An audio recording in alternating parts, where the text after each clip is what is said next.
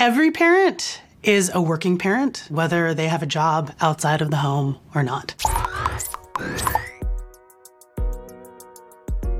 When Angela shows up at the office, know that Angela's been up for at least three hours, had her hand covered in human excrement, unwedged a small person who has become lodged in between the washing machine and the wall, gotten down on her hands and knees and picked up oatmeal off the carpet. Domestic labor, which is what parenting is, and everything that goes along with parenting. It's not just taking care of a child, you know, it's keeping a household running, it's washing dishes, it's doing laundry, it's keeping the schedule tight, you know. We, again, assume that that work will be done by a wife who's at home. The reality is very is, has progressed beyond where we're at policy wise. Most people need multiple sources of income. Women want to work outside of the home. We're still expected to do all of the same things. And so now we outsource a lot of that parenting work to other women and mainly women of color. We don't give it financial, cultural value.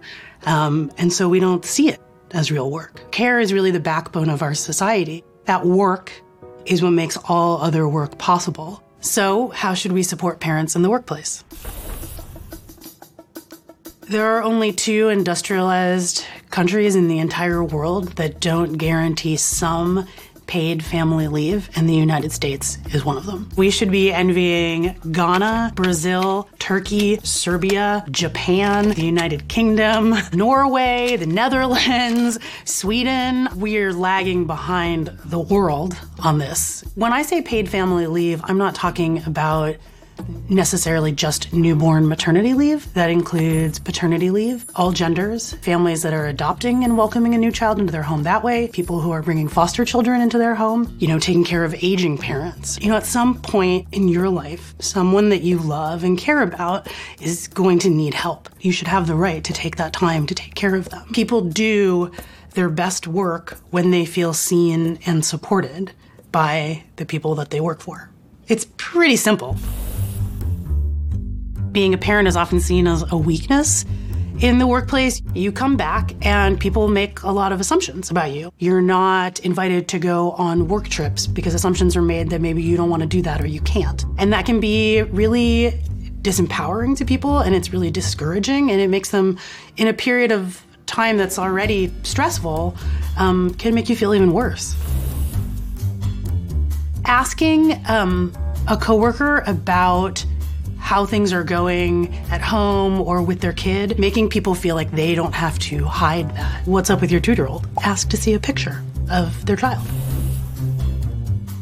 For parents, the hours between like 5 and 8 p.m.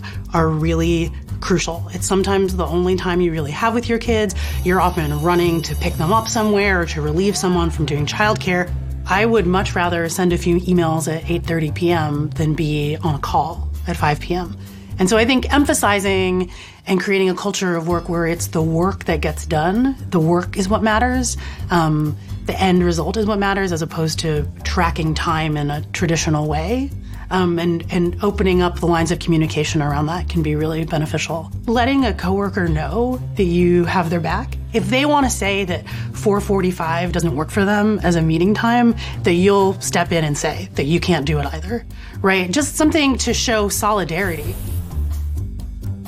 One other thing, as a former breastfeeding mother in an office space and a pumping mother, I should say that if you want to clean out your office fridge every now and then, that is a really beautiful thing to do for a pumping mother because I used I used to do that in my office because I would put my little cooler that had breast milk in like in amid like year old bottles of salad dressing, like pad thai that had become petrified, like just gross stuff. And no one should have to do that, right? Again, a very, very small thing that makes a big difference in someone's life. In striving to be as efficient as possible, as achieving, as productive as possible, we've drifted away from this notion of care and parenting being important work. But we need to talk about these things and bring parenting and family life out into the open because we can't fix problems that we don't see.